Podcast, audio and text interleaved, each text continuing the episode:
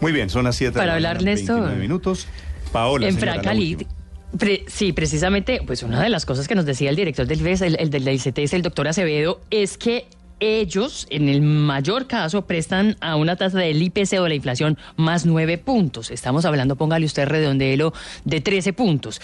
13% anual, ¿no? Cuando, si usted va al sector financiero, esa tasa para préstamo educativo está muy cercano a lo que presta una tarjeta de crédito, al 27, 28%. Entonces yo creo que la diferencia de todas maneras es abismal.